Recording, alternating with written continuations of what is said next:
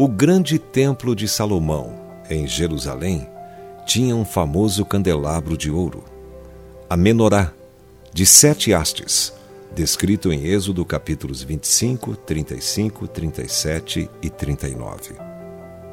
Os romanos o levaram quando saquearam Jerusalém em 70 depois de Cristo. Ele é descrito no Arco de Tito, visto diariamente por turistas em Roma. A menorá é o emblema da moderna Israel.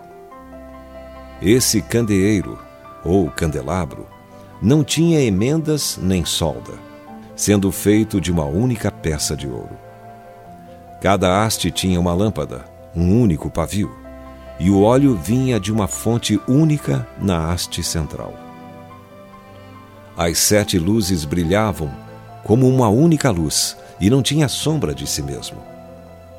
Jesus falou sobre o óleo das lâmpadas, um símbolo do Espírito Santo. No livro de Apocalipse, o apóstolo João descreve Cristo em pé entre os sete candeeiros de ouro, cada um deles representando uma igreja. Eu fui arrebatado no Espírito no dia do Senhor, e ouvi detrás de mim uma grande voz, como de trombeta, que dizia: Eu sou o Alfa e o Ômega, o primeiro e o derradeiro. E o que vês, escreve-o num livro e envia-o às sete igrejas que estão na Ásia. E virei-me para ver quem falava comigo.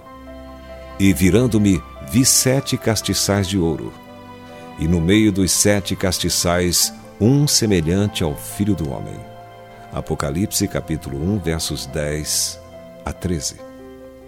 Ele também disse que diante do trono havia sete lâmpadas queimando, as quais eram os sete Espíritos de Deus.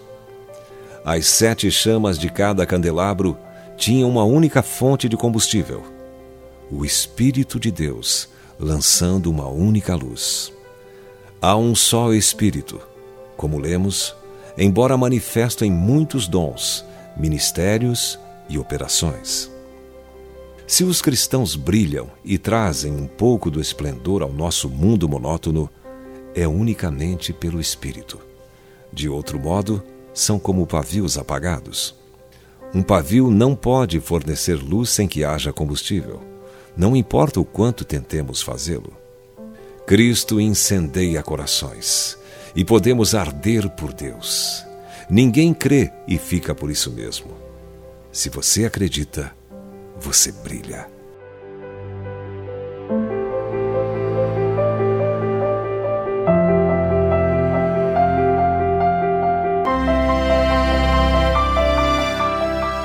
Se você foi abençoado com esta palavra, compartilhe ela com alguém. Esta devocional foi extraída do livro Devocionais de Fogo, do evangelista Reinhard Bonk, fundador da Cefam, Cristo para Todas as Nações. Para conhecer mais sobre a Cefam e seus inúmeros projetos evangelísticos no Brasil e no mundo, basta acessar cfan.org.br ou baixar o aplicativo Cefam Brasil nas plataformas Google Play e Apple Store.